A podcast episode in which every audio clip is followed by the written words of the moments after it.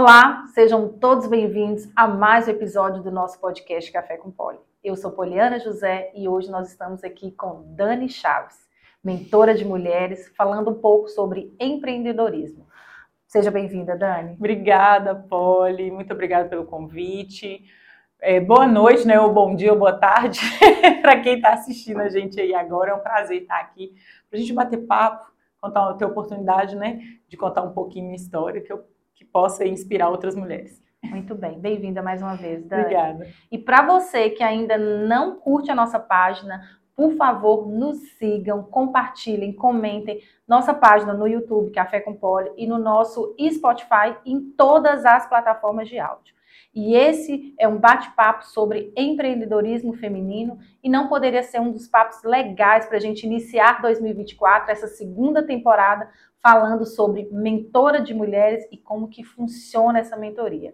E aí, nada mais, nada menos que Dani Chaves para falar um pouquinho sobre isso para você, para nossa audiência. Mais uma vez, Dani, bem-vinda. Obrigada, Polly. Obrigada. E aí, né, para a gente iniciar, quem é Dani Chaves? Gente, Dani Chaves é uma menina de Teoflotone, casada, mãe de três filhos, né, da Stephanie, do Davi e da Sophie, que pelas pelas escolhas da vida, por tentar conciliar essa vida, assim, meu sonho sempre foi ter família, ter filhos. Então a minha vida profissional, ela foi sempre se acoplando a esse sonho. E foi aí que eu conheci o empreendedorismo e a partir daí, né, é, eu entendi que o meu caminho realmente era trabalhar com mulheres e eu venho fazendo isso aí há quase 20 anos. Nossa, muito bom. Onde começa, Dani, a sua vida profissional e onde entra a Dani Mentora nessa estrutura aí profissional? É, agora a gente tem história. Vamos lá. Desde muito nova eu comecei a trabalhar com vendas. Eu sempre gostei de vender, né? Sempre tive, reconheci sempre como uma habilidade a comunicação, o estar com as pessoas, falar com as pessoas. Eu gosto de gente, eu gosto de ouvir histórias ouvir a história das pessoas. E aí eu comecei a trabalhar com vendas bem, bem novinha, onde eu acho que 80% da população de Teoflotone começa, que é na farmácia indiana. Os colegas de trabalho, né, Os colegas de trabalho, inclusive. O meu primeiro trabalho eu trabalhei com a Poli. A gente não vai falar o ano, porque tem alguns anos. Mas comecei e foi uma a minha primeira grande escola que eu fui aprender ali trabalhar, né? Passei por vários setores na, na empresa, comecei com o que hoje já é super bem estabelecido, que é o cliente prêmio, né? Então eu fazia o cadastro, gente, era ainda um cartãozinho assim de papel. Eu fazia o cadastro e eu tinha que então ali eu aprendi a me comunicar, a trabalhar essa questão da timidez, a contornar objeções. Isso eu tinha lá uns 17, 18 anos, se eu não estou enganada. Que a gente tinha que fazer o cadastro do cliente Sim. ali, explicar para o cliente o que era o cliente prêmio. E aí fui passando pelos setores da farmácia, fui aprendendo tudo até que comecei a trabalhar com vendas. E me apaixonei. E foi na farmácia que eu comecei a entender um pouco mais. Assim, eu não era tão vaidosa assim, e a gente não tinha nem acesso, né, Olha, a tanta sim, coisa. Não, assim, há 20 anos atrás, o mercado de cosmético era completamente diferente. E ali eu comecei a me interessar por esse mundo, a gostar, porque também já vendia ali. E aí dei uma pausa na, na vida profissional, me casei, fui embora, morar em Belo Horizonte e rapidamente eu, eu tive filhos, né? Tanto a Stephanie quanto o Davi. E aí, quando os meninos começaram a crescer um pouco, eu falei, gente, eu preciso trabalhar. Mas aí você imagina, sozinha, sem rede de apoio, morando na capital, o que, que eu falei? Vou fazer o quê? Vou vender. E aí foi aí que eu falo que o empreendedorismo chegou na minha vida. Uhum. É, era, era a oportunidade perfeita. Porque empreender é quando você cria a vaga perfeita para você. Porque é a vaga que cabe dentro daquilo que você entende que você quer para sua vida. Dentro da sua realidade. Dentro da sua realidade. Então, assim, quando você vê, é, é o que a gente vai chamar também de empreendedorismo por necessidade, Sim. que é o que a maioria das mulheres fazem. Então, assim, é, quando a gente ouve, às vezes, a gente ouve em outros podcasts, ouve na televisão, né? Aquela pessoa que chegou, tinha uma ideia, construiu um produto, é maravilhoso, né? E aí, só que dá aquela impressão de que o empreendedorismo vai ser mais sobre isso que a gente chama de empreendedorismo de oportunidade. Mas a realidade do brasileiro não é essa.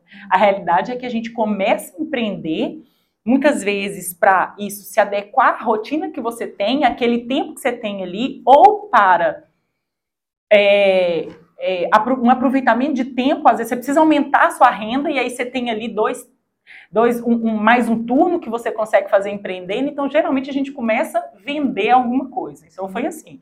O, o empreendedorismo chegou na minha vida por uma, uma necessidade. Eu tinha duas crianças pequenas, então no, no momento que os meninos foram para a escola, eu comecei a vender. Então, comecei a vender cosmético, né, nas revistinhas, é igual todo mundo faz. Gente, mas isso lá em 2004. Tem um tempinho. Tem um tempo. Então você começa ali vendendo para vizinha. Mas no momento também que era aquele auge mesmo, que é, né? É, aí a gente tem que fazer todo um contexto histórico disso daí. Sim, sim. A gente tinha no Brasil, quando a gente pensa em marcas de cosmético, a gente tinha Agora a gente vai ter que falar marcas aqui, né, Olha, apesar dela não, não estar nos patrocinando. É, você tinha Avon e Natura. Sim. Era o que se tinha. Então, como, como que a, a brasileira se relacionava com isso? É, você pedia o produto, ninguém trabalhava com experimentação, gente. Era muito interessante. Nem as grandes lojas, né? Olha, a gente chegava, olhava ali o batom, você não podia experimentar. E tinha que comprar e levar para casa. Gostou, fica, não gostou, fica do mesmo jeito. É. E tinha duas grandes marcas no Brasil e a brasileira não estava acostumada a experimentar. Então, eu comecei a trabalhar com essas marcas e comecei a me destacar. Então, como eu já tinha uma visão empreendedora desse tempo ali, de entender como é que um negócio funcionava, pela experiência que eu trouxe da farmácia, então eu meio que montei uma loja em casa, assim. E aí eu atendi ali, eu morava perto, de um, perto da Avenida Amazonas, ali de um centro comercial muito grande, e eu comecei a atender essas pessoas e meu negócio começou a crescer rápido, para quem só tinha ali a parte da tarde para trabalhar. E aí, nesse contexto, uma cliente minha falou: Olha, Dani, tem uma empresa dos Estados Unidos, está chegando no Brasil, os produtos são muito bons. Dá uma olhadinha. Aí eu pensei, cara, produto importado, será que vai ter saída? Mas vou experimentar. E foi aí que eu conheci a Mary Kay. E entrei na Mary Kay é, com assim, a empresa estava realmente iniciando no Brasil, então essa questão também da eu falo que a sorte ela encontra a oportunidade, né? Então para você ter sorte na vida, para você se considerar uma pessoa assim, nossa, eu tenho sorte, é, a sorte ela só te encontra trabalhando. Não te engano, a sorte ama a oportunidade. Então eu já estava ali com umas clientes, já com um negócio aquecido, então eu só incluí essa marca. E aí foi muito bom para mim, porque eu cheguei no momento que a empresa estava começando a chegar no Brasil, então ninguém conhecia. E aí ela trouxe um conceito diferente, que era esse conceito. Esse, esse conceito disruptivo, né, Dani? Assim, ela Totalmente trouxe, né? disruptivo. Então Sim. você se tornava consultora e aí você tinha acesso aos produtos. Então o seu kit, né? Isso é muito. Hoje, hoje é uma coisa totalmente comum para vocês, mas imagine isso aí há quase 20 anos atrás. É, inovador você, demais. Era muito, muito inovador. inovador. E aí você falava com a pessoa e aí tinha várias coisas, né? Várias é, objeções que a gente precisava contornar com a cliente, que a cliente falava, não, isso não é para a pele da brasileira, isso é para a pele da americana. E eu, não, pele é pele. Sim. e aí, só que o que acontecia? Você se tornava consultora, Aí você recebia os produtos. E aí a cliente podia experimentar. Então, não era. Aí eu entendi o conceito de consultoria. Isso foi em 2006, 2007 que a gente foi tendo. A empresa sempre foi muito inovadora, então a gente tinha muito treinamento de fora. Né? Então, assim, eu falo assim que a gente sempre, com relação ao mercado, a gente sempre estava tipo uns 3, 4, 5 anos Sim. à frente do que o Brasil ainda estava vivendo. E aí trouxe esse conceito da consultoria, que era você tratar o cliente, né? Mary Kay Ash tem uma, uma frase dela que é maravilhosa e que eu levo isso para minha vida. Então, assim, todas as vezes que você se encontrar com uma pessoa, é, lembre-se sempre que ela tem uma placa no peito que diz: me faça me faça sentir importante.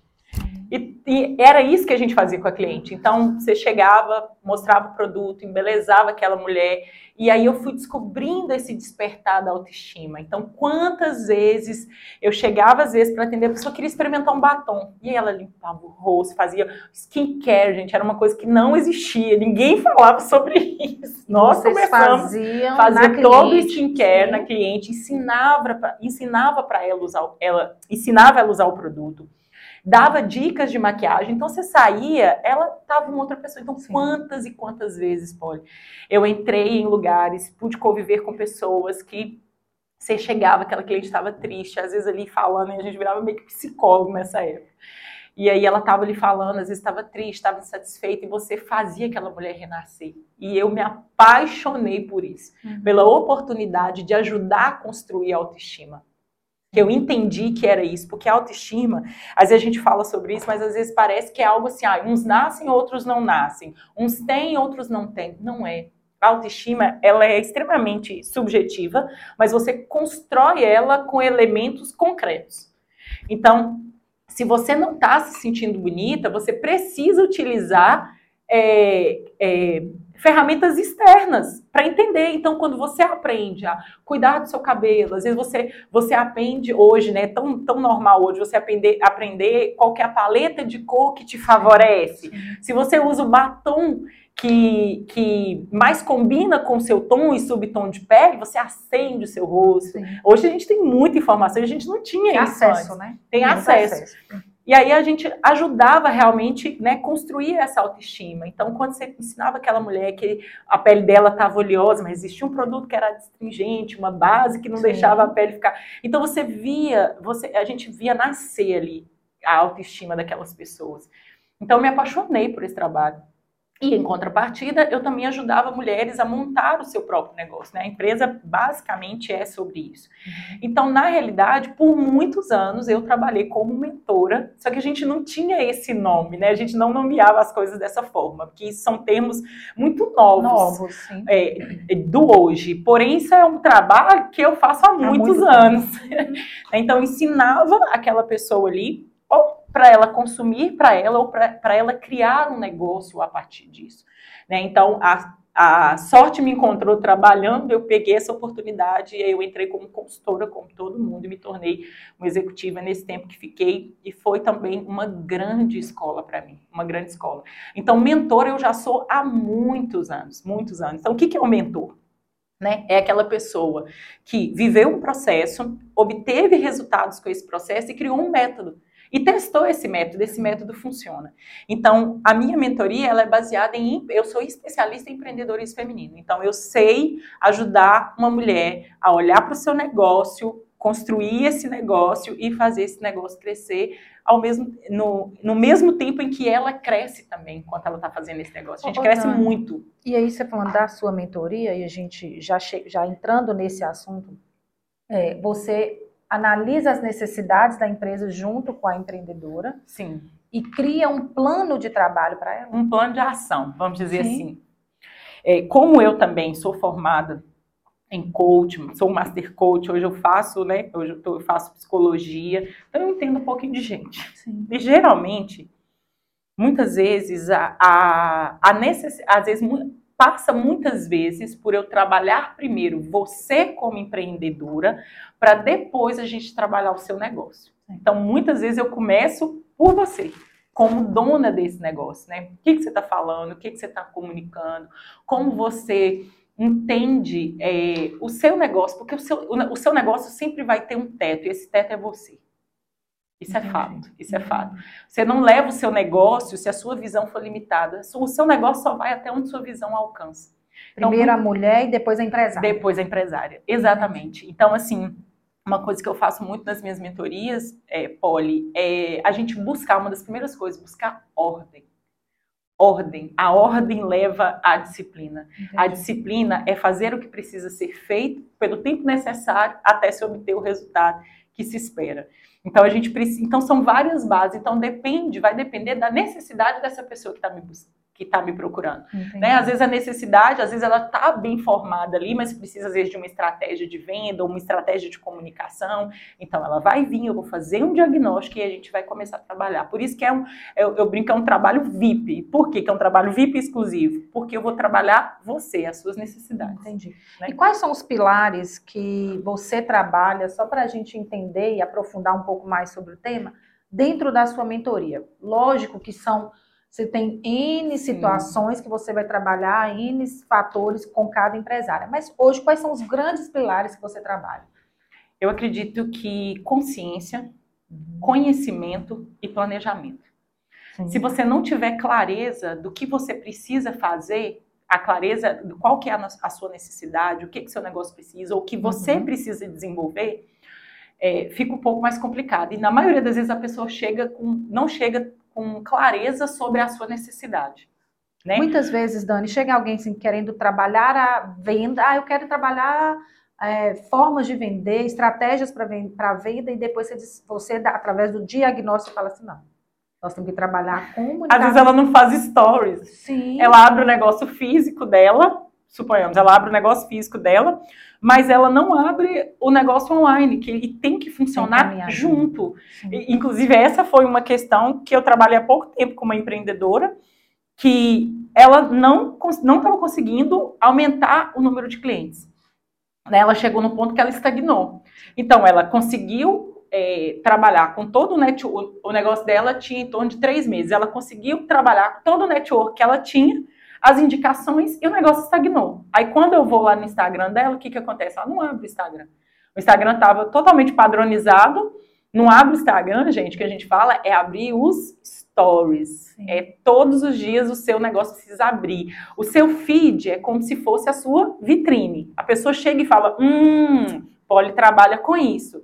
Os seus stories é a sua loja aberta. O que, que tem nessa loja? O que, que acontece nessa loja? Para que, que serve esse produto? Onde Sim. essa loja está posicionada? É, o seu, é, é a sua conversa direta com o seu cliente. Então ela não abria a loja dela no online. Aí você chega, não tem, não tem nenhum story naquela loja. A última publicação foi de duas semanas atrás. Você fala, não, esse negócio já fechou. Esse negócio Sim. não existe. Como que ela queria ampliar essa carteira de clientes sem Se ela está na, na, na, maior avenida do mundo, que é a internet, Sim. mas a loja não abre todo dia. Okay. Então eu fui trabalhar essa questão da comunicação e era uma questão dela, era uma pessoa extremamente tímida. Então nós começamos, eh, fizemos um plano de ação que primeiro ela mostrava o produto e a voz dela. Uhum. Depois ela, ela conseguia já fazer um com, explicando um grupo de produtos. Aí começou, aí precisou aprender um pouco mais sobre como fazer uma história interessante, como colocar um filtro, como colocar ali uma letra diferente. Então você vai trabalhando conforme a necessidade. E até que chegou o um momento que ela se sentiu segura, porque só de fazer história sem ela aparecer, que isso é muito importante, se a pessoa tem dificuldade de, de gravar a história, de cara ela não vai querer aparecer.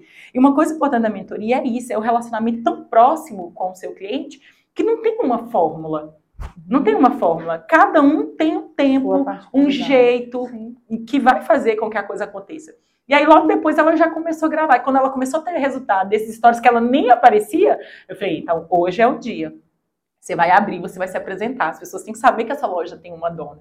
E aí ela se apresentou e foi um boom. Tipo assim, ela tinha tipo, em torno de uns 300 seguidores e, a, e rapidamente, uns 15 dias, ela chegou a mil seguidores. Sim. Então isso é, é, são números muito expressos para quem está começando. Né? Números e natural, nada, tudo orgânico, Sim. tudo natural. Sim. E um crescimento, e assim como eu estava buscando lá atrás, ela também, ela fazia, ela faz no tempo em que ela, ela consegue fazer ali durante Sim. o dia dela. E aí, com um crescimento orgânico, que faz sentido, ela também não teria como atender metade dessa cidade. Não teria como. Então, então isso faz muito sentido. E aí, o que, que vem depois disso? É a constância. É continuar fazendo, é continuar crescendo, é continuar acessando conhecimento. Ô Dani, você tem uma equipe que atua com você? Hoje é só você? E quando você percebe uma necessidade maior, né? Porque você hoje ainda não é psicóloga, né? Você está estudando. Não, estou estudando. Isso. E aí, às vezes, ali você percebe, nossa, essa cliente precisa de um acompanhamento. De um acompanhamento. Aí você Perfeito, direciona. sua pergunta. Isso. Eu tenho uma rede. Certo. Que quando eu identifico, eu encaminho para profissionais que eu tenho confiança. Ok. Então, por exemplo, se a pessoa precisa Sim, porque eu não vou trabalhar ali, eu vou, eu, geralmente eu vou trabalhar essas questões profissionais, mas se eu vejo que ela tem uma necessidade, ela precisa de um acompanhamento profissional, se eu, se eu entendo ali que ela está passando por uma situação né, de que ela não consegue fazer sozinha certo. por essas questões, eu tenho uma psicóloga que trabalha em parceria comigo. Eu tenho gestor de tráfego, eu tenho Entendi, um designer. Sim. Então, pessoas que que naturalmente, quando eu preciso, eu agrego ali, porque essa questão da indicação, olha, você deve passar por isso, é uma indicação né? super complicada. Sim. Então, assim, são pessoas que já, traba já trabalharam comigo, que eu uhum. valido aquele trabalho ali, e aí eu vou encaminhar. Isso é muito importante, porque ninguém dá conta de fazer tudo. A gente não é bom em tudo, Sim. né? Isso é uma verdade. Então, assim, você precisa aprender a delegar. Então, olha, eu tenho bem claro que o meu trabalho vai até aqui quando eu vejo a necessidade do cliente, eu informo para ele, olha, o meu trabalho vai até aqui. Eu acredito, né, eu sugiro que você procure esse profissional. Sim. E aí, geralmente, e, dá, e dá eu, Dani, eu falo até para não surgir essa dúvida, né? Porque muitas vezes o papel do mentor ele tem sido confundido muito com o papel do muito. psicólogo, né? É. E, ou até mais outras questões, né? É. Então, assim, eu acho muito válido quando você traz que existe essa rede por trás de você e que, Sim. quando necessário e diagnosticado, você direciona a pessoa para algo que você não, não É. trabalha. E o correto é isso mesmo, né? Olha, Isso é transparência, né? É, é, é, e eu, eu tenho essa, essa eu, eu sou muito tranquila nisso, assim, porque eu tenho essa, esse relacionamento mais íntimo com, com os meus clientes, sabe? Eu Sim. acho isso muito importante, Claro. porque valida também o meu trabalho. Com né? certeza. E eu não acho que a gente tem que, eu, não- eu realmente não acredito nisso, que a gente vai saber tudo, vai dar conta de tudo. Eu acho que as pessoas são muito boas na que quem é quem geralmente, Paulo, o que eu tenho visto é a pessoa que quer dar conta de tudo, geralmente ela não é boa em nada. Sim. Às vezes ela é muito boa de falar, né? Então, assim, é importante você procurar o profissional que é bom naquela situação. E você diagnosticou ali, você diagnosticou no sentido assim, você identificou, Identificou. aquilo ali Claro. e viu que precisa, vai, vai ser maravilhoso. Por quê? Porque você vai potencializar o seu trabalho. Claro. Se a pessoa consegue resolver ali algumas questões que ela não conseguiria sozinha, é o seu o resultado dela pode multiplicar, né? Ser infinita- o resultado final pode ser infinitamente melhor. Então eu acho isso muito Ô, importante. Dani, e olhando para o ano de 2024, né, quais são os grandes desafios da mulher empreendedora nesse ano? É, e a gente vem passando por um, por um, eu falo, um momento assim, bom e ruim, porque a gente tem visto muitas Sim. coisas boas, Avançarem, né? É, muitas mulheres, e aí eu falando um pouco do lado de cá, que eu sou da, Uhum. da, né, eu sou CLT, muitas pessoas, muitas mulheres ocupando cargos altíssimos nas empresas, mas também ainda um percentual muito pequeno de mulheres que dão certo, né? É, ou, ou em cargos muito altos, ou em empresas muito grandes. Como é que tá isso aí? O que, que você tem visto aí? O que, que se a gente pode esperar de Se 2024? a gente fizer um comparativo, se a gente pegar números e analisar, é, a mulher tem alcançado mais espaço. Só que Sim. quando a gente fala do topo, é cada vez mais difícil você ver. Essa é a realidade, né? Sim. Eu faço parte da Rede Mulher Empreendedora, que é a maior, hoje a maior ONG de empreendedorismo feminino no Brasil. Então a gente recebe pesquisas, a gente recebe muito material interessante de estudos que vão, vão sendo feitos. E no ano de 2023, algumas leis foram aprovadas que ajudam que nos ajudam muito, que avançam com essa questão mesmo da igualdade salarial, que as pessoas acham é, é, o senso comum, né? É importante a gente entender o que, que é técnico e o que é, o que é senso comum, porque no Brasil a gente discute muitas coisas como se fossem verdades absolutas, mas na realidade é só senso comum. Ninguém realmente está sabendo de, De nada, nada, mas está dando opinião sobre tudo. Sim. Então, assim, foi feita essa pesquisa o ano passado, na Rede Mulher Empreendedora, e mostrou o impacto que a aprovação dessa lei traria. Porque, por exemplo, para mim que sou empreendedora, não faz diferença nenhuma, é minha produtividade e os meus resultados. Para a mulher que está lá no serviço público, também isso não faz diferença. Sim. Você vai ter a pessoa na mesma função, fazendo o mesmo trabalho e tendo o mesmo salário. Quem está na questão Uhum. pública. Onde é que isso pega muito? É na empresa privada. É, por exemplo, essa pesquisa que saiu mostrou os dados de um banco, um banco muito grande no Brasil, que eles abriram, eles criaram né, um setor de auditoria, inclusive um, um- um setor específico para mulher empreendedora, e aí eles abriram os números. E viram que quando chegava no- nos altos cargos, o percentual de as mulheres iam, só que chegava num determinado, chega num determinado patamar que elas ficam estagnadas. Não tinha equiparação salarial. Não tinha. E quando chega nos altos cargos, havia diferença. Grandes diferenças. Quando se abriu esse leque dentro, né, que a empresa fez isso, descobriu que elas faziam o mesmo trabalho, com o mesmo tempo, e elas ganhavam bem menos. Então, adiciona uma coisinha aqui, adiciona uma coisinha ali, e quando você olha, dá diferença sim. Então, essa lei é uma lei importante que protege as mulheres. E tantas outras aí que a gente sabe que nos ajudam no dia a dia. Mas o que, por que, que foi desafiador ano passado e continua sendo desafiador? Eu quero voltar lá na questão do empreendedorismo de oportunidade, que de necessidade, perdão. No, o, o empreendedor, é, essa pesquisa que saiu da Rede Mulher Empreendedora, inclusive depois eu posso até passar para vocês, mostra que a maioria das empreendedoras no Brasil são da classe C e D. São mulheres negras, muitas vezes periféricas, que estão ali não que não têm um ensino um ensino superior e elas começam com uma habilidade a desenvolver um produto e vender ali dentro da sua comunidade. Essa é a realidade da mulher empreendedora no Brasil. A gente acha que é aquela, as mulheres né, que estão indo nos podcasts, falam, não, não, essa não é a realidade. A brasileira, ela empreende por necessidade. Por quê? Às vezes ela está no mercado de trabalho, ela é engravida, aí ela não tem rede de apoio, ela precisa escolher ou trabalho ou filho. E aí eu falo que quando nasce um filho, nasce uma mãe empreendedora. Muitas, muitas e muitas vezes. vezes. Então a brasileira, o natural é que ela empreenda por necessidade. Então, o que, que essa mulher precisa? Essa mulher precisa de políticas públicas. Essa mulher precisa de creche. Essa mulher precisa de transporte. Ela precisa de leis que a protejam. Então, ela precisa de uma rede de apoio, né? Tanto em casa, com os parentes, com as pessoas ali, como do Estado. Uhum. Então, é desafiador para a mulher em vários níveis. Você pensa, a mulher que, que é da classe A e B, que chega em altos postos, ela precisa trabalhar essa questão de muitas vezes não ganhar, não conseguir ganhar a mesma, mesma coisa, coisa, mesmo fazendo o mesmo trabalho.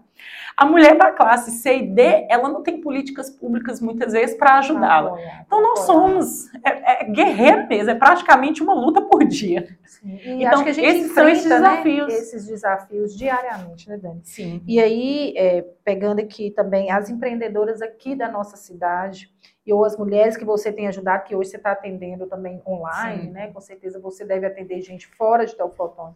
Os desafios são os mesmos? São, são. É, aqui, como a nossa cidade é uma cidade menor, a gente precisa entender que a gente está numa região do estado com menos oportunidades. Então, a questão aqui, muitas vezes, é, é, é a menos oportunidade, às vezes, a falta do conhecimento dos seus, dos seus direitos, do que, que elas podem, elas não podem. É, a falta de profissionalização do seu negócio. Então, se a gente fizer um estudo aqui, quantas mulheres empreendedoras aqui possuem um MEI, né? Que é o microempreendedor individual, que é a oportunidade que ela vai ter de ter ali um suporte. Por exemplo, se ela engravida, ela vai ter licença maternidade. Sim. Se ela vai a um, um banco, para conseguir um empréstimo para reverter para o seu negócio, ela tem subsídios do governo para isso, né? Tem, inclusive, se eu não estou enganada, acho que foi o Banco do Nordeste, que tinha um empréstimo lá que você pegava, eu não vou falar os números certinhos, eu sei que você pegava um valor e parte desse valor o governo cobria. Então era uma oportunidade incrível, mas que muitas não sabem, porque não vivem na não tem o um conhecimento, vive na informalidade, Sim. entendeu? Acha que não entende que aquilo ali é necessário para Lembra do que eu falei? O seu negócio vai ser do tamanho da sua é, mentalidade. Então, muitas vezes falta o conhecimento, falta essa visão. Então, acho que a nossa região, é, no que a gente puder falar, ajudar, conversar, explicar para as mulheres, porque falta realmente, às vezes, o acesso à informação, a falta de conhecimento que leva à falta de profissionalização do negócio e elas acabam, elas acabam perdendo oportunidades sim. por causa disso. E a oportunidade de fazer com que o negócio dela cresça. Cresça, que ela se profissionalize, sim, porque sim. você pega um, um, Às vezes você pode pegar um empréstimo ali para investir num curso para melhorar a técnica. Você pode investir ali num, num no seu ambiente de trabalho, na, no equipamento, né? na sua embalagem, sim, no marketing sim. do seu negócio, no seu sim. Instagram. Então tem tanta coisa que dá para você fazer. Fazer um curso de finanças, de gestão financeira do seu negócio. Porque, Polly, o que, que quebra muitas vezes a empreendedora é a questão do dinheiro. A gestão financeira. A gestão financeira. Então, ela não entende sobre finanças, ela mistura, né? Uhum. A gente tá, gente, a gente tá falando aqui da pequena empreendedora, Sim, tá? claro, tá? Que claro. é a maioria, não adianta. É a maioria, é aquela sua amiga que vende semijoia, aquela sua amiga que vende bolo, bolo, doce, roupa íntima, sim. bolsa, sim. É essa que deixa a roupa na sua casa para você experimentar. Essas são a maioria, para elas que a gente está falando. Né? Então, ela não aprende a fazer a gestão financeira do negócio e aí ela mistura o CPF com o é CNPJ e aí tá, e vira estatística lá Sim. do Sebrae, que uma empresa não dura um ano e meio, dois anos. Isso, a gente está falando das que, das que profissionais que tem um MEI que, que é reconhecido pelo é, governo. Então tem, tem, um percentual muito grande que nem isso. Que tem. nem isso faz. Sim. Aí é essa massa que vira para você e fala: eu odeio vendas. Entendi. Sim. Eu detesto vender. Mas aí você senta e fala: me conta a sua história. E aí você vai entendendo. E aí você vai tá, entender né? que, na realidade, Exatamente. ela não vendia, ela doava. né? Entendi. Porque quando você entrega um produto para um cliente e você não recebe ou aquele valor ou nenhum tipo de segurança financeira, você está domando. Eu falo isso com todo mundo. Eu falo assim, olha, se a você não daquele pode... produto, nada, nada, se você não faz, se você não tem os números do seu negócio, Sim. você está brincando com o seu dinheiro. A realidade é a realidade é essa. tempo. Principalmente, que é, que é rico. principalmente é, com o seu tempo, porque você não volta, o tempo não, não, não, tem, não tem como a gente precificar, ele não volta. E fora que você acaba criando para você mesmo, para você mesma, experiências ruins e pior, você acaba acreditando nelas. Então, ah, isso não é para mim, não. Eu comecei. Cria traumas, né, Dani? Cria, cria traumas, traumas, cria é, traumas, por quê? Porque você vai criando comportamentos ruins, você vai tendo resultados ruins por causa desse comportamento, e você começa a colocar esse comportamento como regra, como padrão. Então, não, Dani, eu já comecei, já tentei vender, não dá certo. Ninguém paga. É a mesma aquela coisa, né? Conversa, As pessoas só querem comprar fiado, ninguém quer passar cartão. Aí eu brinco e falo assim, suponhamos, né, aquela venda cosmética. Eu falo assim, ah, mas e naquela loja tal lá na Praça Tiradentes? Eu nunca cheguei lá pedindo para levar para casa para depois passar para pagar. Se a Sim. pessoa não faz aquilo lá, ela faz com você, com você por quê? Por quê né? Sim. Falta posicionamento, falta estratégia, falta comunicação, falta você olhar para o seu negócio realmente como um negócio, não como um bico. Que tem isso também. É, e aí, quando você olha para o seu negócio como um negócio, negócio, é diferente. É diferente. Você é diferente. precisa olhar para o seu negócio como um grande desde o momento em que você decide que você vai, eu vou fazer esse bolinho aqui, ó. Eu já me imagino, eu vou fazer esse bolo. Como que chama, Polly? Um muffin. Um. Uhum. vou fazer esse muffin. Eu fiz 10 muffins para vender. Eu vou vender para minha vizinha de baixo, minha vizinha de cima, mas eu já me imagino, entendeu? Distribuindo isso aqui lá no Tiateca, numa embalagem maravilhosa com o meu nome estampado. E aí, só abrindo parênteses, esse lanche tá patrocinado pela Cozinha da Sônia, como sempre, um lanche super saudável e gostoso, delicioso. Gente, então, obrigada, Soninha, mais uma vez por patrocinar aqui o nosso podcast. É uma delícia mesmo as coisas dela. Ô, ô Dani, e aí, né, falando desse momento que as mulheres estão vivendo aí Sim. de autoconhecimento, autodesenvolvimento, né? E aí nós somos mães, empregadas, empresárias, filhas, esposas. Como é que a gente equilibra tudo isso? Não equilibra. Você falou isso comigo esses dias. Não, é desequilíbrio. Não equilibra. Isso. A realidade é essa. As pessoas sempre me perguntam isso, Paulo, porque como eu tenho três filhos, um marido que tem uma agenda super apertada, eu sou estudante, então as pessoas olham para mim, eu, eu, eu, vejo às vezes o desespero, assim, meu Deus, como que você dá conta? Sim.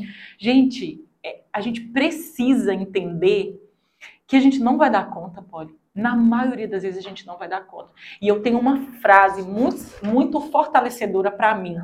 Então, assim, é, só que é muito é simples hoje chegar aqui na frente de vocês com 41 anos e falar isso. Eu passei por muitos processos. Quando eu comecei a empreender, a minha filha, que tem 20, tinha 4. Então eu vivi muita coisa para chegar aqui e poder falar isso com você com muita tranquilidade, muita tranquilidade. Porque o que acontece?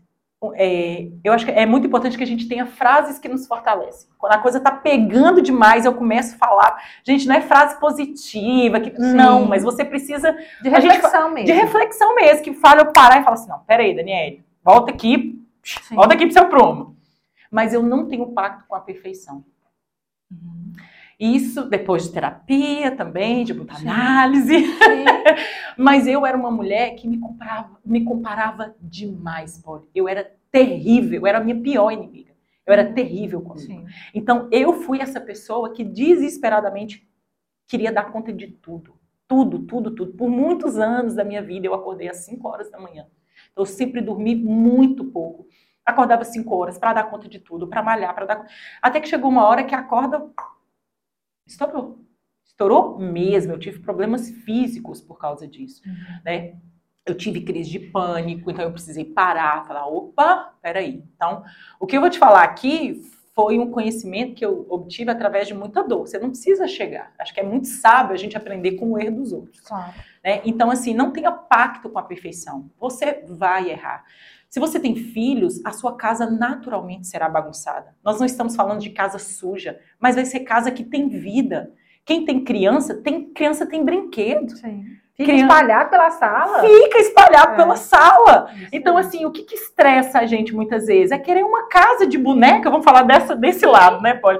É querer uma casa de boneca numa casa onde tem criança. Gente, onde tem criança, tem coisa espalhada porque tem vida. Se a gente não tivesse aqui agora, não teria copo sujo, né, Poli? Não teria Sim. café, não teria nada. A mesa estaria limpíssima, tudo, tudo bem ordenado. Uhum mas a gente não estaria utilizando isso aqui que foi feito para beber tem água, vida, né? que tem, tem vida, vida. é, é útil. A sua casa tem que ser um lugar útil para quem vive naquele lugar. Então, não ter pacto com a, com a perfeição é, não, é levar isso para as outras áreas da sua vida. Então, vai acontecer sim.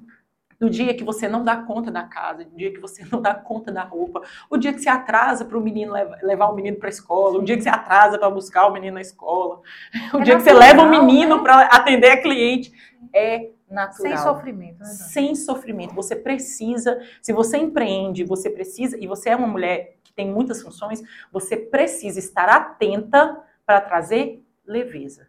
Porque todo mundo vai colocar peso. Você não pode colocar. Porque senão você não aguenta. Não. Senão a corda arrebenta.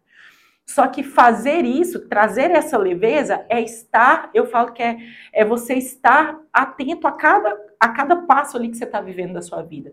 Isso não quer dizer viver uma vida em desordem. Claro. Não é isso. Existe uma ordem, existe uma coisa. É, é, o, o, fato, o, o, que tem que ser feito, na hora tem que ser feito, mas muitas vezes a gente não vai dar conta, pode. É totalmente diferente a Dani lá de 2006 com dois filhos pequenos e a Dani hoje de 2023 que tem dois filhos adultos, uma menina de 20 e um de 19. As minhas demandas hoje são infinitamente menores claro, do que quando eu tinha claro. que dar banho, dar comida, olhar para casa. Fazer tudo. É, hoje as preocupações, quem tem filho adulto sabe que as preocupações são outras, não quer dizer que diminuíram. Mas, mas são diferentes, né? São, são diferentes, diferentes são diferentes. Sim. Então, assim, você não vai dar conta de tudo, mas tem um conceito que eu uso, que eu até já falei o sobre isso, que é meu, tá? Você não vai ver isso em lugar nenhum, não, mas que eu ensino muito nas minhas mentorias, que eu chamo de desequilíbrio necessário. Então, presta atenção no que eu vou te falar. O que é o desequilíbrio necessário? É você entender que, com relação à sua profissão, vamos, vamos colocar aqui, com relação ao seu trabalho, você tem uma meta para alcançar. Então, para alcançar aquela meta, você vai precisar fazer o quê? Imergir. Uhum. Sem imersão, foco, trabalho, estratégia, que é vestir a camisa da sua meta, do seu resultado final. Então, para isso, isso vai te gastar energia. E como você não é perfeita, você não é anjo ainda, Sim. você está aqui nessa terra, quando você coloca mais energia numa coisa, naturalmente vai faltar energia para outras coisas que é o que eu chamo de desequilíbrio necessário. Então, para conseguir uma determinada meta, para você alcançar um determinado objetivo, você tem que se planejar, isso precisa ter estratégia e precisa ter início, meio e fim. Então, eu tenho uma meta para alcançar, eu vou fazer isso agora, eu sei como eu vou fazer, onde eu vou fazer, quem vai fazer, qual que é o orçamento. E em contrapartida, eu vou compartilhar isso com as pessoas que estão envolvidas na minha vida. Então, se eu sou casado, eu preciso sentar com meu marido e falar: olha, eu vou precisar trabalhar comunicação. todo. Comunicação, eu preciso trabalhar isso, a comunicação. Então, eu vou chegar para os meus filhos e falar: olha, a mamãe vai trabalhar todos os sábados até conseguir tal coisa. Isso eu fiz isso, gente, por anos. Durante anos eu trabalhei todos os sábados. Tanto que é uma coisa que eu faço hoje, porque é um luxo. Eu não trabalho sábado e domingo é feriado. Sim, porque eu trabalhei. No passado você trabalhou. Gente, eu trabalhei quase 15 anos todos Sim. os finais de semana. Porque eu atendia as clientes no meio da semana e sábado e domingo, sábado era batata, era dia de fazer eventos. Então era evento em loja, era evento em salão e era o dia inteiro maquiando em pé. Sim. E no domingo, muitas vezes, eu, eu quando eu estava na Mary Kay, também na Polishop, que eu não falei uhum. aqui, mas eu cheguei a trabalhar em oito estados, então eu viajava muito. Então, na maioria das vezes, eu viajava final no de final de semana, que é quando o Santo podia me dar suporte com os meninos. Então, por muitos anos da minha vida, eu trabalhei de, de segunda a segunda. E estava tudo bem, tudo certo. Por quê? Porque existia comunicação ali, é, com as pessoas que estavam envolvidas comigo e porque eu tinha metas muito claras. Então é lógico que eu não tinha tempo de ter vida social. Não tinha. E aí o desequilíbrio. É! Então, assim, gente, eu tenho amigas né? de muitos anos e elas me entendem, elas me amam, porque não foi fácil. Eu ficava anos às vezes sem ver. Então não tinha muita vida social, eu não tinha esse tempo para mim, não tinha, era trabalho, trabalho, mas eu estava no momento da minha vida que era de construção, pô. Eu sabia exatamente o preço a ser pago. Sim. O problema que eu vejo hoje em dia é que as pessoas querem tudo o tempo todo. Não vai ter. Não vai ter. Se você tem uma meta de trabalho, você não vai conseguir ter essa vida social. Não tem como. Você não vai conseguir estar em todos os lugares o tempo todo. Não tem como. Não caminha junto. Tem, né? não caminha, não, não tem como. Não. Então vai dar essa sua casa. Vai, você vai ter que delegar funções, porque você não vai dar conta de fazer isso. Então, é isso, tem que ter esse desequilíbrio para você colocar energia e emergir naquela meta e depois alcançou a meta, celebre a conquista, uhum. tá? Não precisa automaticamente ir para outra meta, não. Aprenda a celebrar as pequenas conquistas, porque celebração é o mais alto nível de gratidão. Senão também a gente vira um robozinho, né? Sim. Porque Uma sempre vai ter outra meta, vai ter outra, outra, vai ter outra, vai ter outra, vai ter outra. E celebre com as pessoas que estiveram te apoiando ali naquele momento da conquista. Então você vai viver esses desequilíbrios. E tá tudo bem, desde que você tenha consciência do que você está fazendo, desde que você comunique com as pessoas que dividem a vida com você, vai dar tudo certo. Muito bom. Ô Dani, seus atendimentos, você tem trabalhos em grupos ou hoje você trabalha só individualmente? O ano passado eu trabalhei muito individualmente, esse ano eu já comecei com o grupo. Comecei com um grupo, inclusive gratuito, gente. Coloquei lá no meu Instagram. Daqui a pouco você vai falar o seu, seu Instagram para é, falar. Que agora link, eu tenho um Instagram novo. Tá no link da bio, né? O tá. seu grupo tá. que você tá criando. Como é que chama? O meu o grupo que eu tô agora isso. chama Lugar Secreto. Isso. tá no meu close friend. Mas, gente, não tem mais vaga, viu? Já fechou. Já fechou? Já. Abri por três dias e entrou uma galera, a gente já começou a reunir. E eu vou trabalhando essas bases com as meninas. Sempre no mês de janeiro eu gosto de fazer um movimento para a gente Sim. começar, porque gera essa sinergia, gera, sabe, essa energia. Acho que o início junta. de ano faz é isso. Bom, né? É bom, é Não fique sozinho, tá? Isso. Encontre pessoas, ambientes que estejam falando a network, sua língua. Né, network, é muito importante isso no início eu do ano. Acho muito válido. É, como, e aí já também trazendo o início do, de ano, onde a gente para para refletir sobre o ano que passou, para para pensar no ano vigente, Sim. como é que você estrutura as metas com as suas mentoradas, né, e como é que você direciona elas para essa criação de metas? Na realidade, no início do ano, eu tô com só algumas que eu virei, na realidade, que a gente ficou até, a maioria eu finalizei no final do ano passado, e aí a gente já trabalhou, na realidade você nunca espera janeiro, né? Sim, Se você começou em janeiro, você já tá meio atrasado. Já tá um pouco atrasado. Quando relaciona o seu negócio, geralmente é antes tá atrasado. daquele que tá bem atrasado é. mesmo. Então, a primeira coisa é ter clareza do seu negócio. Então, assim, o que, que você quer? Você quer crescer? Quanto? Sim. O que, que você precisa fazer? Então, primeiro, ter clareza de qual que é a meta. A partir dessa meta, você definir onde, quando, com quem, qual orçamento que você vai a partir disso e destrinchar essa meta. Destrinchar essa meta. Lembrando sempre que precisa ser uma meta possível. Então, ah, Dani, eu tenho 300 seguidores hoje no Instagram, mas eu não gravo stories, não faço patrocinado, não faço collab, não faço live. Eu preciso ter mil seguidores até o final do mês. É totalmente, né? Ah, não, não é impossível, mas não é, não é ecologicamente correto uma meta dessa. Então, sempre ter clareza, começar e fazer um plano de ação, destrinchar Sim. essa meta, entender como que você vai levar ali o passo a passo para poder conquistar, né? Mas é muito pessoal, tem que entender ali Sim, qual que, qual que é, é aquela necessidade. necessidade. Mas o que, que é mais uma, uma coisa que eu sempre incentivo todo mundo a fazer? Tem uma meta financeira? Tem uma meta financeira? Independente do empresário. Independente Mulher. da sua vida hoje. Sim faça uma meta financeira para você. Seja, comece com três meses, seis meses, nove meses, um ano. Faça uma meta. Faça uma meta para três meses que seja. Ah, Dani, é porque o dinheiro, Paulo, eu vejo que é o calcanhar de Aquiles de muita gente. Sim. As pessoas têm muita dificuldade de lidar com isso. Né? Gestão de financeira a gestão é uma necessidade. É uma necessidade né? para todo mundo, para todo mundo. Sim. Então comece o ano, por exemplo, colocando todas as contas que você tem. Entenda como que é, como que funciona a sua saúde financeira. Entenda se você tem reserva de emergência. Entendeu? Porque as coisas realmente acontecem. É uma coisa que eu trabalho muito com as meninas. Porque eu falo assim: você é sozinha no seu negócio. Sim. Se você faz sua entrega com sua bis, e sua bis furar o pneu, você tem dinheiro para pagar o pneu. Isso é reserva de emergência. Claro. Aconteceu uma chuva aí, gente, que aqui chove. Sim. Sua moto estraga. Como é que você vai trabalhar amanhã? Sim. Então a gente precisa entender que a vida ela é movimento, as coisas acontecem. Então você precisa ter uma segurança, porque às vezes o negócio só depende de você. Sim. E acontece, viu? E que as pessoas quebram o braço, as pessoas caem, se machucam, precisa ficar parado, filha adoece. Então, assim. Cadê a reserva? Cadê a reserva? E aí? O que, que é saudável? É você entender quais que são os seus custos e você ter uma reserva de emergência de pelo menos, gente, de três a seis meses.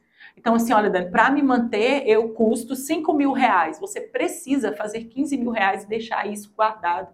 Porque você precisa, muitas, como, como empreender exige tanto da gente fisicamente, mas também mentalmente, você dificilmente vai ser criativa, vai fazer novas coisas, vai ir para outros patamares se você ainda está preocupado com o básico, que é a sua subsistência. É. E então, o básico bem feito, ele traz resultado. Traz muito resultado. Então, assim, faça, pense no início desse ano em fazer uma meta financeira mesmo. De ter um dinheiro, de fazer uma reserva de emergência, falar, Dani, eu não estou dando conta de pagar meus boletos. Vamos falar a realidade. Não, Sim. guardar dinheiro não é para mim. Eu tô, não estou dando conta, eu não estou dando conta de pagar meus boletos. Então, estude profundamente sobre o dinheiro sobre finanças, entenda por que, que você tem esse comportamento, entenda quais são, qual que é o seu calcanhar de Aquiles, quais que são as suas distrações. Onde você está errando. Onde você está errando. Para quê? Para diminuir essa dívida, ao chegar ao ponto de você conseguir gerar mais renda, se você tem que é, diminuir a dívida, você tem que gerar mais renda, né? E fazer uma reserva financeira. Então, vamos começar 2023 pensando sobre isso. Você vai ver, você vai ter saúde mental, você vai ficar mais criativa, você vai trabalhar mais em paz. Se você conseguir não, manter a gestão eu financeira. Eu acredito que não deve ter coisa pior do que você ter dívidas e não, não ter como pagar. E não ter como pagar. Você não consegue dormir. E a empreendedora, se ela tiver dívidas, ela para. Porque se ela, suponhamos, ela compra ali os insumos para o negócio dela no cartão, ou ela precisa pagar um boleto. Se ela não paga, se ela Sim. bagunçar o nome dela, ela quebra o negócio. Então você não tem opção de não fazer seu planejamento financeiro aí no início do ano. Então, vamos para cima. Sejam corajosas, fortes Dani e corajosas. Chaves trazendo aí vários insights sobre metas, empreendedorismo feminino, sobre a empresária, sobre a mulher empresária, né, trazendo aí vários insights para você, nossa audiência. E aí, Dani, falando um pouco já de espiritualidade. Sim. Como é que como é que ela faz parte da sua vida? É, não quero trazer aqui nada sobre religião, Sim. mas a questão da espiritualidade mesmo. Olha, eu sou uma eu sou uma pessoa assim pouquíssimo religiosa, pouquíssimo religiosa mesmo, assim. É, mas eu tenho é, muita fé, muita. Gente, é, eu, eu absolutamente tenho plena consciência de que eu não sou nada. Tudo o que, o que há de bom em mim, os dons que eu tenho, se alguma coisa há de bom em mim, é o que o Senhor tem derramado na minha vida sabe? E eu entendo muito esse meu negócio como um propósito. Eu encaro o meu trabalho como uma oportunidade de mudar vidas. E eu sou feliz fazendo o que eu faço porque eu vejo muitas vezes Deus trabalhando através de mim. Porque quando você, gente, é tão poderoso você trabalhar com mulher, é tão poderoso, porque quando você ajuda uma mulher, você está mudando, mudando o, a energia, não é bem a energia, a palavra que eu queria. Você está mudando o ambiente de uma casa. Porque quando uma mulher, Polly, ela está segura de si. Quando ela é transformada. Quando ela é transformada, quando ela é uma mulher curada, é. ela leva o casamento dela de forma diferente. Ela, ela leva, ela transforma casa, o ambiente, o lar, a casa, a é. energia daquele lugar, a ambiência. Porque a mulher, ela tem essa, esse poder de acolher sabe? De acolher e transformar. A gente Sim. faz isso. Então eu vejo, eu, eu entendo esse meu negócio como como o meu propósito de Deus na minha vida. Sim. Porque quando essa mulher está curada, essa mulher está transformada, ela está segura de si, ela se posiciona dentro do seu relacionamento, ela não aceita qualquer coisa. Sim. Ela leva segurança para esses filhos, ela, ela cria esses meninos já com uma, muitas vezes com a quebra de paradigma, de uhum. traumas, por exemplo, né, que é muito importante isso. Ela transforma a, a, o ba, a rua que ela mora, o bairro que ela mora, ela transforma a sociedade assim ela transforma o mundo. Então, o, o poder da mulher é muito forte. Então, eu vejo isso muito como o meu ministério. Uhum. Né? Talvez algumas pessoas não entendam isso, Sim. mas porque às vezes as pessoas têm visões muito tapadas sobre o que se faz, é o lugar que se faz, como se faz, e eu realmente sou um espírito livre. E, e Dani, eu vi que logo quando você chegou, é, você teve um, um, um montou um, trabalho e de, movi de movimentar as mulheres então Flotone junto sim. com outras mulheres, sim, né? Sim. É, até a Roberta Tomichi, né?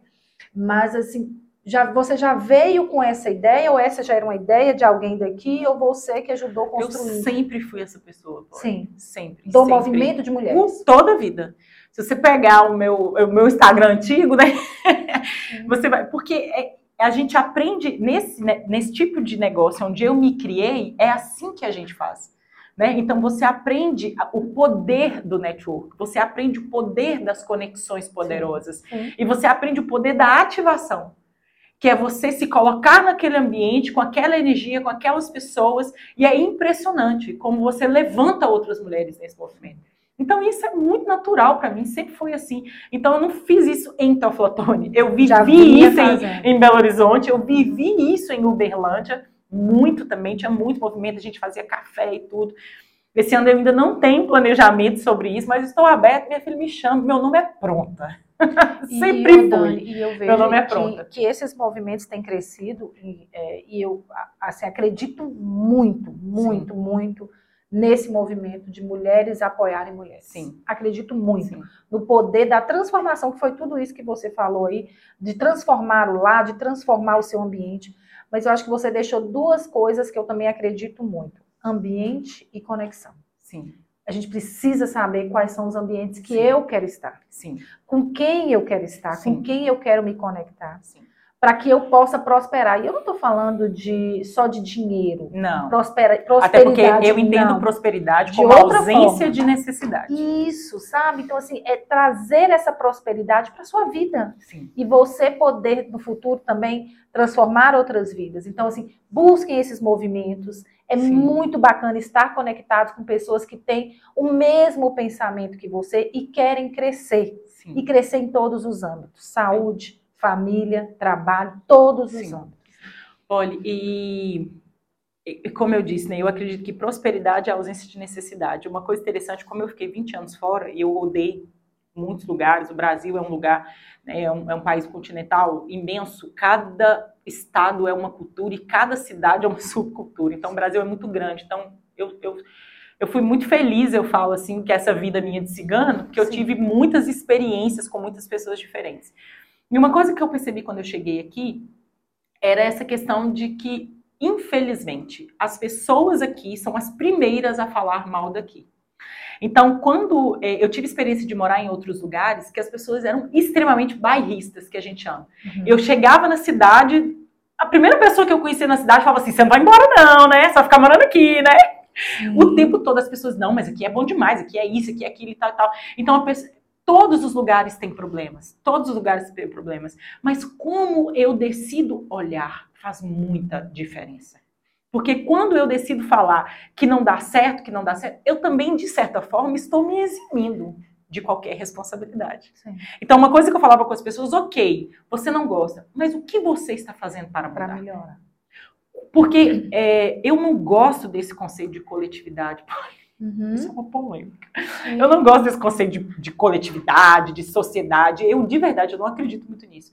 Eu acredito no poder do indivíduo que desperta e está disposto e se põe a fazer. Uhum. Então eu falava isso com as pessoas, mas o que você está fazendo? Porque quando você, quando uma única pessoa decide fazer algo, a gente muda uma situação. Sim. A gente muda a situação. Então eu, eu via, é, e às vezes ainda vejo muito esse distanciamento. Ai, não, ah, assim, não foi poucas as pessoas que tentaram me desanimar, vocês imaginam, né? Isso não dá certo aqui. Não funciona. Não, não funciona. As pessoas são muito desunidas. E eu não encontrei nada disso. Não teve nenhum evento que eu fiz que não fluiu super bem, que as pessoas foram super receptivas, que aceitaram, que tiveram. Até hoje eu recebo feedback desse Sim. evento que a gente fez com a Roberta mesmo, que foi o de salto no asfalto, né? Que foi levar a mulherada para dentro uma de uma oficina mecânica, Sim. porque você precisa aprender, isso é básico. Não existe um lugar que é de homem e de mulher. Não! Se você. Quantas mulheres chegam hoje e compram um carro? E aí você não sabe como é que troca um pneu? Troca isso não existe. Básico, né? E eu sou apaixonada por carro, então. Esse, isso era um evento que já estava no meu coração e deu certo fazer aqui. Então, assim, a gente precisa assumir o nosso papel como protagonista. Se eu fico o tempo todo esperando que alguém faça algo Por mim. por mim, gente, quem sou eu? É. Quem sou É. eu? Como que eu me posiciono nesse lugar? Eu, não, eu tenho que, que fazer, Polly, eu tenho uma necessidade de fazer o lugar melhor com a minha presença. Com certeza. Eu preciso, isso é algo que a gente, que se, imagina se todo mundo assumisse isso, Polly, nessa cidade. Imagina se todo mundo se posicionasse e falasse assim, ó, eu vou, eu me comprometo a fazer da minha casa um lugar melhor, Sim. a fazer da minha rua um lugar melhor, a fazer do meu bairro um lugar melhor. Eu me comprometo.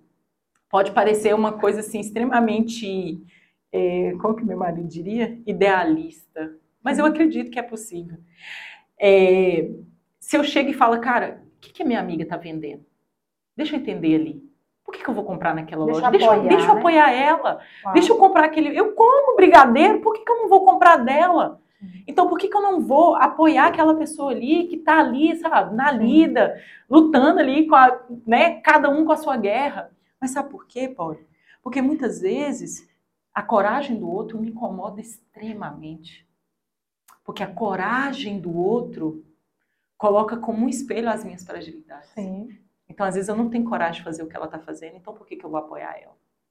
Então, diz- as suas atitudes vão dizer muito sobre você. Nunca é sobre o outro. É sobre você. Então, eu, eu não vou parar, isso é fato. e eu, eu tenho isso comigo, é um compromisso que eu tenho comigo. Eu quero agregar mais gente, eu quero fazer mais gente. Se você tem ideia aí, me chama, que eu sou. Meu nome Tem é mais pronta. movimento para acontecer. Tem mais né, movimento mais acontecer, pra Porque a acontecer. gente precisa, assim, eu acho que o, essa questão de. Eu acho que eu, eu não sou mais né, aquela adolescente que acredita que pode mudar o mundo. Eu não tenho mais, e eu acho que nem, não tenho nem competência para isso. Mas eu posso mudar a realidade onde eu estou inserida fazendo minha parte. Eu gostaria muito que outras mulheres se levantassem, se posicionassem, entendessem que se elas se posicionarem, fizerem a parte delas, entender que a voz delas é importante, eu acho que a gente mudaria muitas histórias Muita. aqui na nossa região. E tem Muita. coisas que a gente não vai mudar, Dani. Tem coisa e a gente precisa entender. Mas onde eu posso, É. eu tenho que fazer. Eu não posso mudar, Polly, o que eu não tenho controle. Claro. Mas o que eu tenho controle, eu tenho. Eu Eu, consigo. eu, eu, consigo preciso Eu mudar. preciso mudar. Eu Eu, preciso mudar. Porque se eu não buscar a mudança, se eu não buscar a melhoria, é, é, essa coisa ruim, vamos colocar assim, vai me alcançar. Sim. Vai me alcançar. Se eu tenho. Se a gente pensar assim numa coisa boba, básica, a rua não tem lixeira. E tá todo mundo colocando lixo em qualquer lugar. Cara, eu- como é que eu faço para ter uma lixeira? Bora juntar aqui. Sim. Custa uma lixeira? Custa 100 reais, meu Deus. Fulano, ciclano, beltrano, peguei 10 reais, 5 reais ali com todo mundo, fiz uma lixeira. Isso. Pronto. Ah, não, ah, eu coloco na minha calçada, fulano, problema do fulano que coloca na dele, aí vem a chuva, alaga a rua de todo mundo. O mal te pegou. Sim, com certeza. Porque você não fez a sua parte. Com certeza. Porque você não fez sua parte. Vamos fazer a nossa parte. Vamos fazer nossa Mulherada, parte, gente. vamos fazer Pelo nossa amor de. Deus. E chegando ao final, Dani, desse bate-papo super legal. é, gostaria de ficar mais tempo aqui com você, mas nós vamos ter mais momentos para você vir contar dos movimentos que estão acontecendo, das suas mentorias. E vem aqui para o Momento Café com Poli. Onde a nossa audiência te encontra, agora que você está aí com um Instagram, Instagram novo, novo. zerado. Fala aí pra gente. Então vocês vão me encontrar no Instagram, danichaves.consultoria. Espero vocês lá. LinkedIn, Também, Dani Também? Chaves Consultoria. muito bom. Quem que você indica para sentar aqui e tomar um café comigo, Dani? Mulher, né? Sim. Outra, outra mulher. É, Eu acredito que tem uma mulher especificamente assim que eu, eu não conheço tanto, é, eu não me relaciono tanto com ela, mas das poucas vezes em que eu pude conversar com ela, eu achei ela uma mulher extremamente sábia e uma mulher madura, assim, eu acho que ela teria muita experiência também, e ela, como ela também trabalha no comércio, eu acho Sim. que seria uma coisa, seria uma experiência interessante para a sua audiência, que é a Cláudia Adin, das Casas Aladin. Ah, geladinho. Gosto muito dela, acho uma mulher Muito bom. Já me falaram muito dela interessante.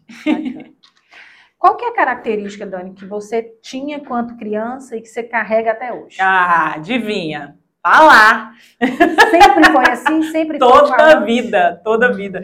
E, e é interessante que eu tinha isso como um defeito. olha só, eu cresci muito cercado de pessoas mais tímidas. Sim. Então eu sempre fui muito faladeira. Então eu sempre escutava assim, gente, essa menina fala demais. Nossa, essa menina toda hora é, tá aqui no meio dos adultos. Eu escutava Sim. muito isso. E aí por um tempo eu me calei, porque eu comecei a olhar esse dom que Deus tinha me dado, essa habilidade, como um defeito. Então tome muito cuidado sobre o que você ouviu e vivenciou na sua infância. E não permita que as suas habilidades porque às vezes você estava inserido num ambiente ali onde essa habilidade era só diferente, né? Sim. E as pessoas começaram a falar que isso era um defeito. Então, assim, foi um processo de amadurecimento. Pode até entender que a comunicação realmente já eu já tinha uma inclinação para a comunicação e com o tempo eu fui refinando isso. E tá aqui e até hoje, hoje a importância e abriu todas as portas para mim. Isso que eu ia te falar, a importância da comunicação. Sim para todo mundo. Para todo mundo. Quem não se comunica não é visto, não é lembrado. Você precisa aprender a se comunicar. Você precisa, você precisa aprender a vender o seu trabalho, né? Porque senão você pode ser comprado por qualquer preço. Isso aí. Qual que é a mensagem, Dani, ou legado que você quer deixar para os seus filhos? Três filhos, três gerações diferentes. Totalmente diferentes. Ô, Poli, eu quero que eles, primeiramente, que eles cresçam temendo o Senhor, e que eles tenham a presença de Deus na vida deles, que eu acho que absolutamente nada vai faltar. Mas eu acredito em tudo que eu plantei até aqui e que eu entendo que eles são terras férteis assim, e que tudo que eu e o pai plantamos até aqui vai florescer. Bom, bonito. O que, que não está escrito no seu LinkedIn? Não está escrito? É. Uma característica? Isso. eu sou chata. que, que você quer dizer chata, Dani? Eu sou chata, eu checo as coisas mil vezes, por vezes eu sou uma pessoa controladora, eu tenho, então assim, é interessante que foi uma coisa que eu fui desenvolvendo, então por muito tempo, como eu tive que dar conta de muita coisa sozinha, Sim. eu tenho às vezes dificuldade de delegar, então eu sou às vezes minuciosa com as coisas, assim, então eu falo que eu sou chata. Prefere deixar para você do que é, para o outro. Tenho uma certa dificuldade de delegar. Sim, vamos trabalhar isso também, Mas né? tô trabalhando, tô é. trabalhando. Qual que é o papel? Você falou tanto de família, maridos, filhos, nessa caminhada da mentora Dani Chaves. Nossa, Polly, eles foram o centro, assim, das minhas decisões. De verdade mesmo, assim. Porque tudo que eu fui fazendo, graças a Deus até aqui deu tudo certo, mas tudo que eu fui fazendo na minha vida profissional foi ao redor do que eu conseguia com a minha, com a minha família.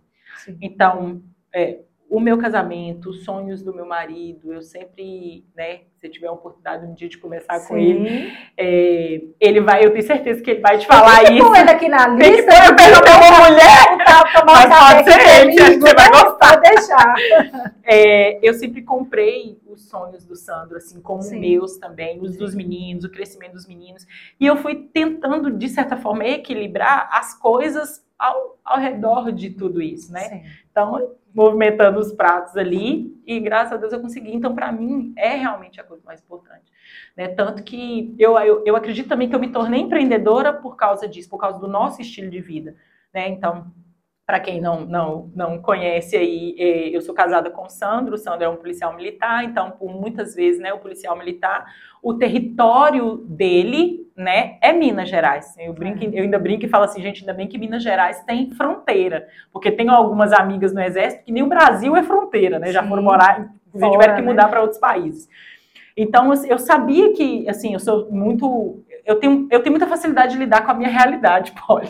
Então eu sabia que eu sou muito Sim. adaptável. Então eu sabia que seria assim. Então até escolher o empreendedorismo foi muito por causa disso. Eu sei que seria mais difícil. Porque era flexível, a, né? Era flexível, eu podia fazer meu negócio aqui. E aí Sim. quando veio a internet, já comecei a trabalhar na internet, eu podia certo. trabalhar em qualquer lugar.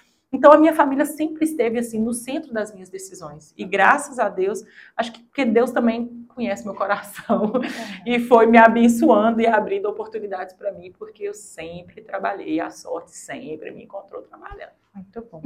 Qual que é a frase? Você falou de frases reflexivas, né? É, que você que caminha com você e que você gostaria de deixar também para nossa audiência.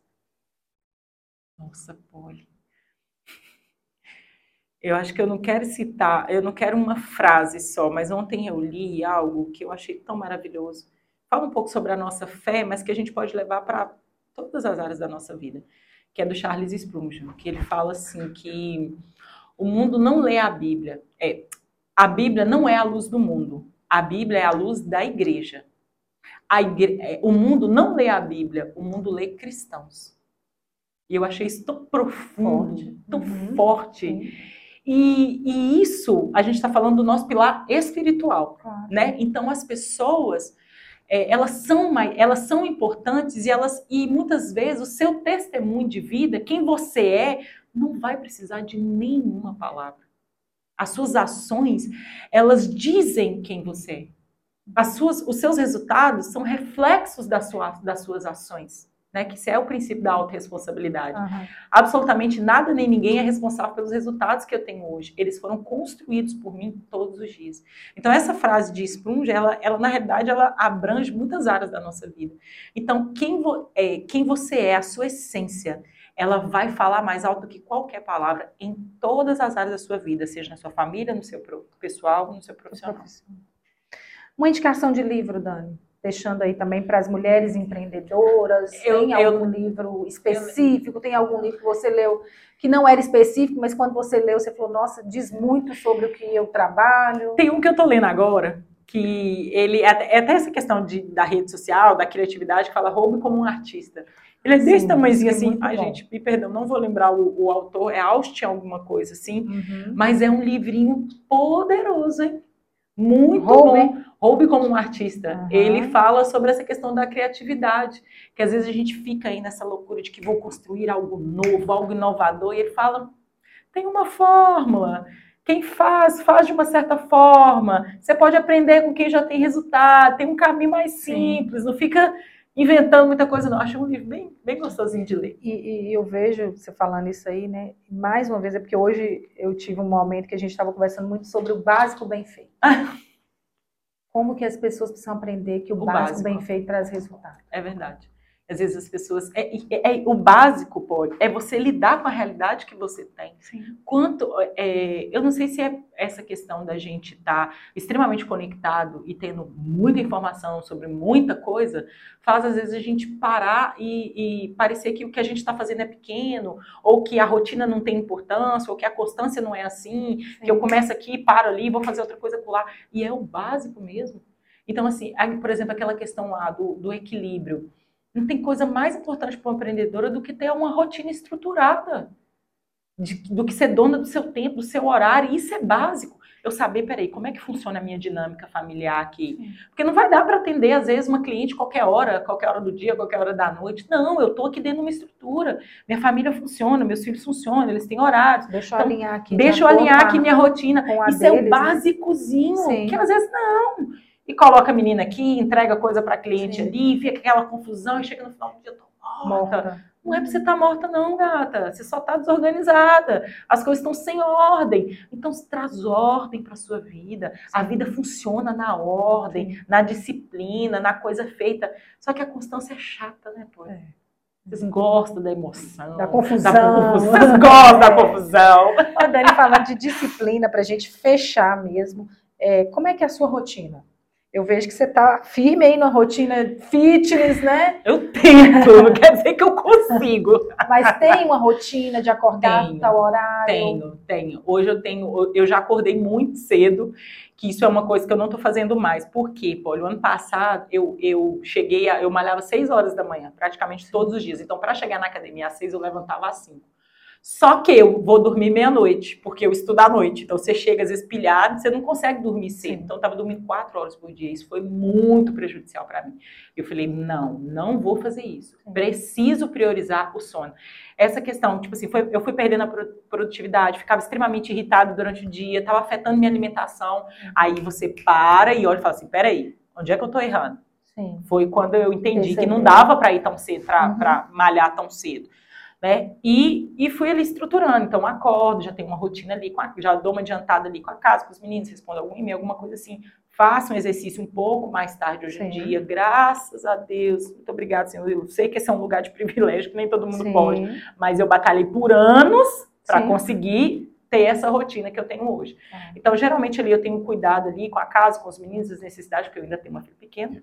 À tarde, trabalho online ou presencial geralmente, e à noite faculdade. Então, eu gosto de ter ali uma estrutura. Eu preciso Sim. ter uma estrutura, né? Porque a agenda do Sandro, às vezes, exige de mim ali coisas muito ali dentro da minha rotina e que eu gosto de estar dando suporte para ele. Então, eu tenho, tento ter ali uma rotina organizada. Mas é mais fácil numa casa com quatro adultos Sim. e só uma criança. Hoje, hoje é mais fácil. Mais fácil. Tá mais leve. Obrigada, Dani, por esse bate-papo muito legal. Tava ansiosa por ele. Deu tudo certo. Deu tudo certo, graças a Deus. Muito obrigada por trazer essa mensagem para as mulheres empreendedoras. Então, você, que esse é um assunto que te interessa, pega seu café com açúcar e esbalde aqui escutando a Dani Chaves, que ela trouxe muitos insights bacanas para você. Um beijo grande, muito bom ter vocês aqui. E mais uma vez agradeço a Cozinha da Sônia por patrocinar o nosso lanche. Beijo. Beijo. Tchau.